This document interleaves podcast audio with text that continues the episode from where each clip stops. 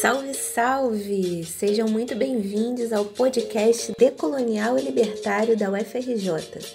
Somos o CPDEL, Coletivo de Pesquisas Decoloniais e Libertárias, e aqui você ouvirá uma crítica profunda aos pilares da modernidade, da colonialidade, do eurocentrismo, do capitalismo, da estadolatria, do patriarcado branco, da cis-heteronormatividade e principalmente do racismo. Tudo isso a partir de uma perspectiva negra, indígena e anarquista. Nos visite também nas nossas redes sociais, basta procurar por CPDEL UFRJ. Sem mais delongas, vamos à aula de hoje com a palavra Wallace de Moraes, nosso professor e orientador. Saudações decoloniais e libertárias.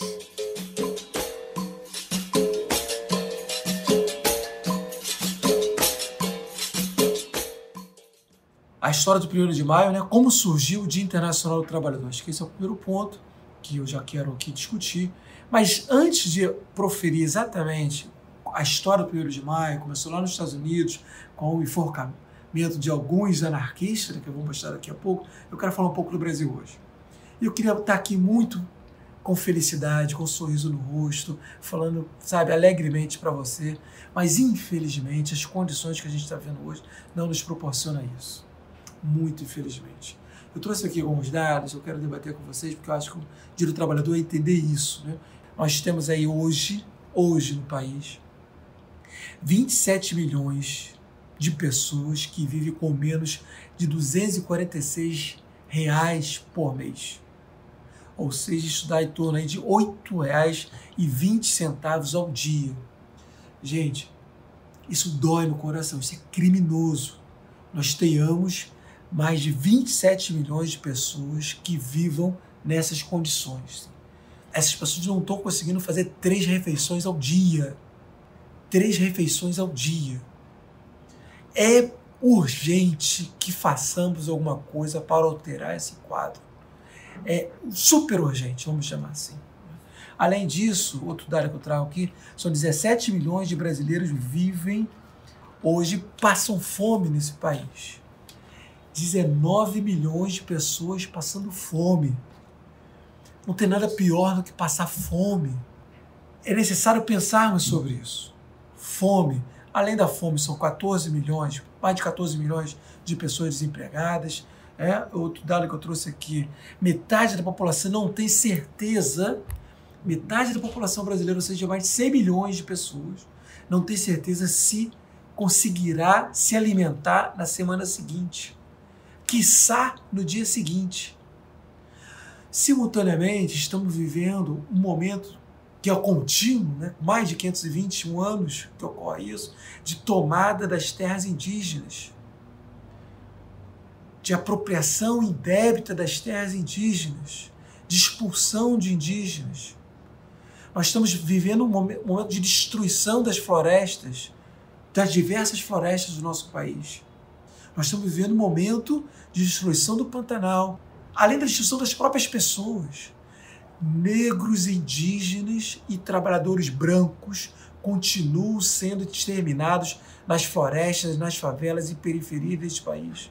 Obviamente que ter o um corpo negro, você vira alvo muito maior do que se for de um branco, inclusive, que denota o nosso racismo, um racismo institucional que corre já aqui.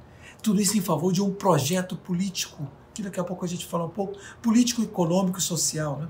capitalismo, colonialismo e esse processo, esse sistema que se chama de democracia, né? por antífrase, porque não existe democracia nenhuma, porque o povo efetivamente não governa, não se autogoverna. Mas a gente vai discutir isso daqui a pouco. Os preços estão absurdos. Os preços alimentícios, porque o Brasil virou um grande exportador de commodities, um grande exportador de é alimento para o mundo, é celeiro do mundo. Mas aqui os preços estão altíssimos. Com essa relação também com o dólar, interessa muito mais a esses produtores que destroem a nossa fauna, a nossa flora para alimentar o mundo, mas aqui alimentar o brasileiro não tem a menor preocupação. Então nós temos um problema sério, seríssimo, que um modelo, todo um modelo pautado para colaborar, justificar legitimar o agronegócio em detrimento da própria população brasileira, em detrimento da saúde alimentar dessas pessoas.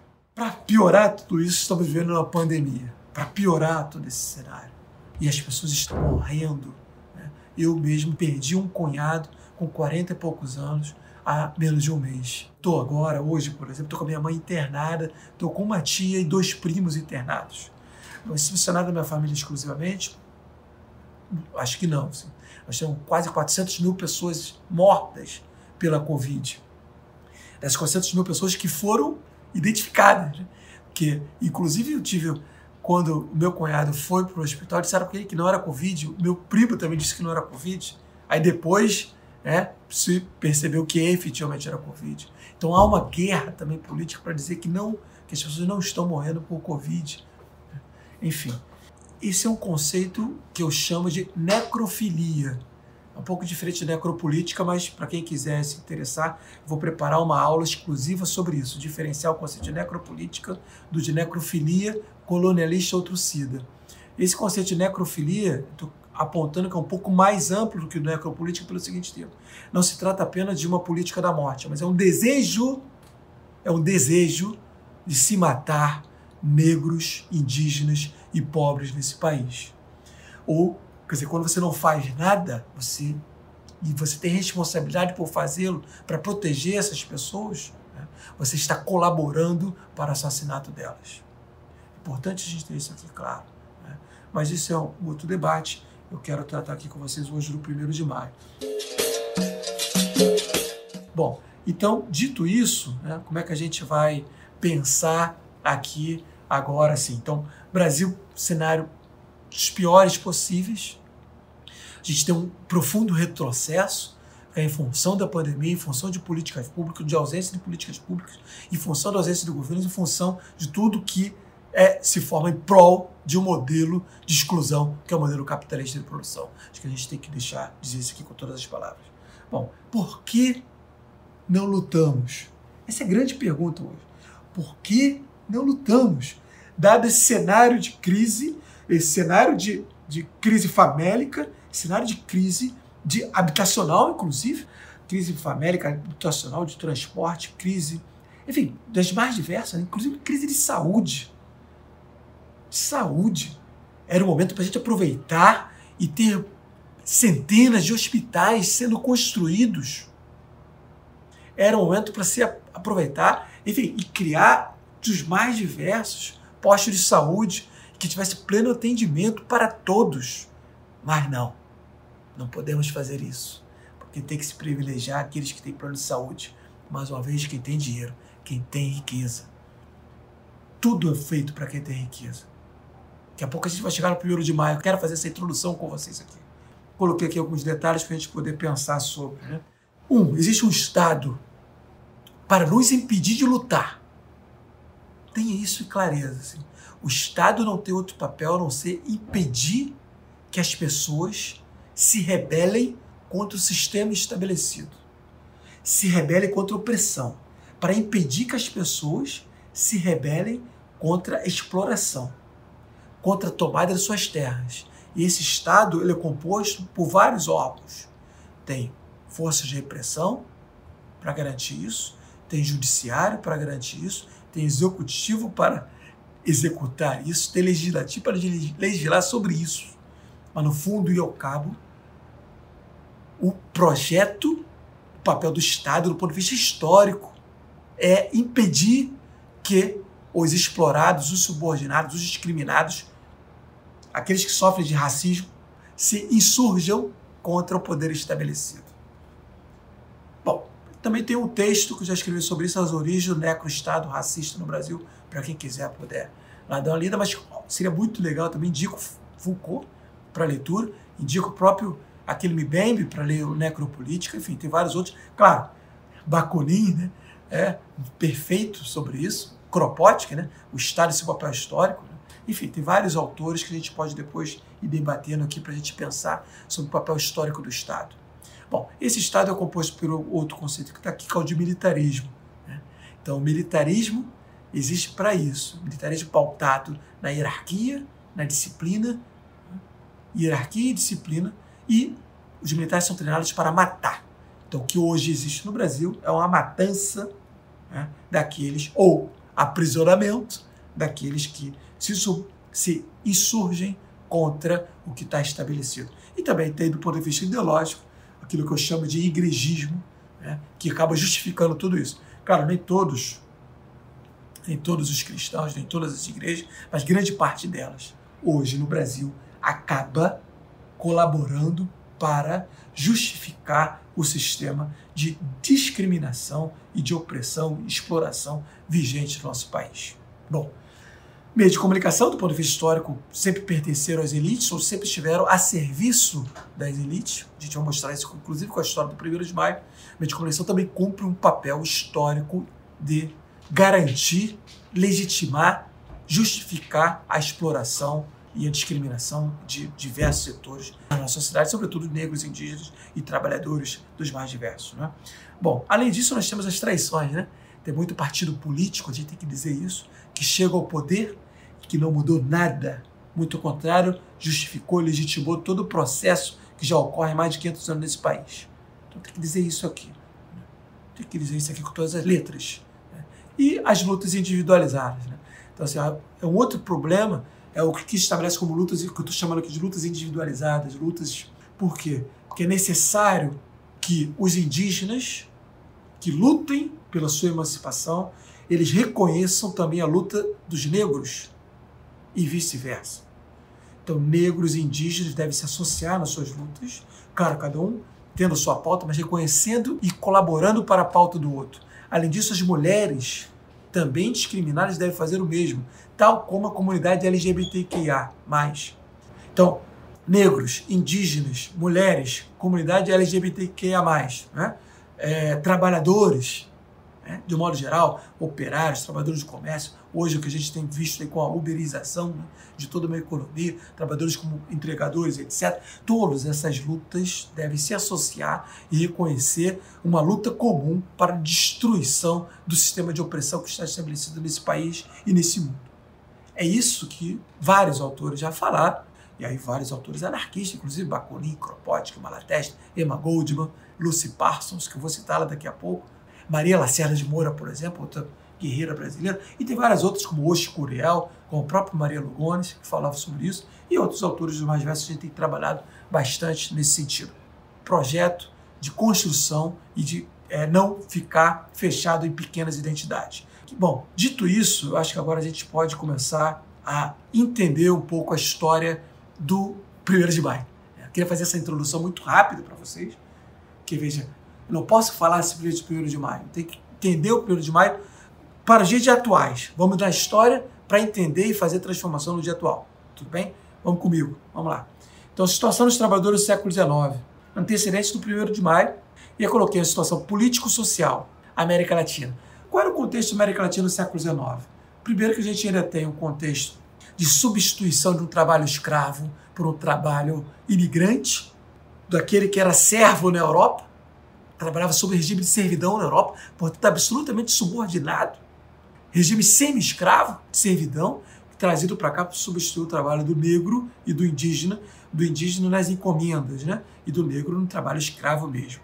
Bom, então esse é um processo. Tem formação dos estados chamados estados nacionais, as supostas independências aqui na América Latina. Mas independência, por exemplo, no caso brasileiro, o imperador, o rei, deixou o trono para seu filho. Que independência foi essa? Você passa de um rei para o seu filho e diz que há independência. Nenhuma independência. As elites continuaram usufruindo das terras e de tudo, das riquezas, tudo desse país, em detrimento dos trabalhadores. Tudo bem? Bom, África, Ásia, Europa, Estados Unidos, né? Então, todo um processo também de exclusão, em resumo, exclusão dos trabalhadores, seja do poder político, trabalhadores não podiam alcançar o poder político, o Estado criado e restrito apenas para a dominação desses trabalhadores, seja do poder econômico. Os trabalhadores estão subordinados, os trabalhadores devem apenas produzir riqueza para os seus patrões, mas não deve ser os próprios patrões. Isso se acontecer para um, para outro, vai ter um outro exemplo, que é uma exceção a toda regra, mas não é a regra para todos. Isso é impossível. O sistema capitalista não foi pautado para que todos possamos ser proprietários. Poucos podem ser proprietários. Então, o que vigora nesse momento, do ponto de vista econômico, portanto, é o capitalismo, colonialismo, e o colonialismo, é, ou seja, todo um domínio de estados europeus, ocidentais, que vão dominar a África, dominar a América, e vão continuar dominando mesmo depois das independências. Esses países na América Latina continuarão subordinados economicamente e politicamente aos países centrais, e no caso surge uma nova potência que é os Estados Unidos, mas aos Estados Unidos e aos países ocidentais, de modo geral, continuam ainda sob domínio. Bom, e aí a gente vai afunilando um pouco mais para entendimento do histórico do 1 de maio. Então, nesse momento histórico, no século XIX, os trabalhadores não têm uma regulamentação do jornal de trabalho. Hoje, por exemplo, nós temos a princípio uma regulamentação do jornal de trabalho 8 horas por dia ou 40 horas semanais, 40, dependendo do país, né? 40 horas semanais, 44, tem país até que tem 36, tem país até com 30, mas a, a regra fica entre 40 e 44 e já foi 48 em muitos outros lugares. Os trabalhadores na Europa, eu vou falar agora da Europa, eles trabalham nesse, no século XIX, estão trabalhando, não tem regulamentação jornal de trabalho, portanto trabalham 12 horas por dia, 14 horas por dia, chegava até 16 horas por dia. Por quê? Porque se dependia do patrão. Ou seja, o patrão tocava a sirene para a entrada dos trabalhadores, 6 horas da manhã, 7 horas da manhã, dependendo da fábrica, e ficava até quando o patrão decidia que já tinha produzido o suficiente para aquele dia. Ele tocava a sirene de novo. Então podia ser 10 da noite, 8 da noite, 18 horas, né? Fica qualquer horário noturno. Então, assim, o trabalhador já tinha trabalhado aí 12, 14, 16 horas por dia. E ao final desse dia de trabalho, ele entrava na fila para receber o seu pagamento, a sua jornada, né? Por isso, o trabalhador era um jornaleiro, né? trabalhar por jornada de trabalho. É, dito isso, as situações são das piores possíveis. Além dos trabalhadores, estou falando da Europa, hein? Trabalhador branco, a troca de um salário de miséria. Além disso, as mulheres também trabalhavam nesse regime absurdo. E pior, as mulheres ainda tinham um salário menor do que dos homens. E também crianças trabalhavam nesse regime absurdo com um salário menor ainda. Percebam? Então, assim, há uma exploração completa de homens, mulheres e trabalhadores com situação piorada para as mulheres, que eram consideradas ainda mais inferiores nesse sistema patriarcal estabelecido aí pelo colonialismo e pela modernidade né, e pelo capitalismo. Quer dizer, a gente está falando do século XIX, né? mas isso é, concretização desse processo começou bem antes, lá no século XVI, XV, por aí vai. Bom, o que, que eu quero ver com vocês aqui, do ponto de vista cultural, né, nós temos o igrejismo, ou seja, são as igrejas, né, as igrejas cristãs totalmente ligadas ao poder, né, que acabam justificando todo o processo, são elas que diziam que negros indígenas eram inferiores, que acabavam justificando isso, que poderiam ser escravizados, e ou que poderiam ser salvos caso, caso eles se convertessem ao cristianismo. Até hoje nós estamos com um processo de cristianização, de evangelização de indígenas nas florestas do nosso país. Que é absurdo, que é não entender a cultura do outro, não ter nenhum é, aspecto de alteridade, ou entender o outro como ele é, mas sim de impor uma cultura sobre a do outro, que é bem típica desse modelo ocidental, moderno, capitalista, estadolátrico, ou seja, porque eu estou falando estadolátrico, é uma idolatria do Estado, não? É um conceito que eu acabei criando para a gente trabalhar aqui, e que vai impulsionar o capitalismo, mas um capitalismo qualquer, um capitalismo patriarcal, egoísta, individualista, é? e explorador e racista.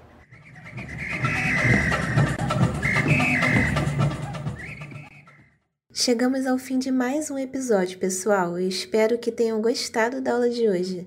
A bibliografia utilizada se encontra disponível aqui mesmo na descrição. Se puderem e quiserem, nos divulguem em suas redes sociais. Isso nos impulsiona a alcançar ainda mais pessoas com nosso conteúdo. E ah, não esqueça de visitar nossa revista de estudos libertários da FRJ e de acessar nosso site cpdel.fix.frj.br. Por último, como nos ensinam as perspectivas anarquistas e indígenas e do comunalismo africano, todo trabalho coletivo. Então, vamos aos participantes. Edição, roteiro e distribuição do podcast: Isabela Rodrigues e Morena Caldas. Edição do vídeo no canal do CPDEL no YouTube, que originou esse podcast: Andréia Nascimento e Pedro Vasconcelos. Transcrição do podcast, que já está disponível no site do CPDEL: Cello Latini. Pesquisa e conteúdo: Ana Luísa Fernandes, Isadora França e Júlia Gato, essa que vos fala. Divulgação: Caio Brauna, Isabela Correia, Denise Andrade, Guilherme Santana e Lenilson Nóbrega. Direção-geral: Wallace de Moraes. Tchau, tchau e até o próximo episódio. Saudações decoloniais, antirracistas e libertárias.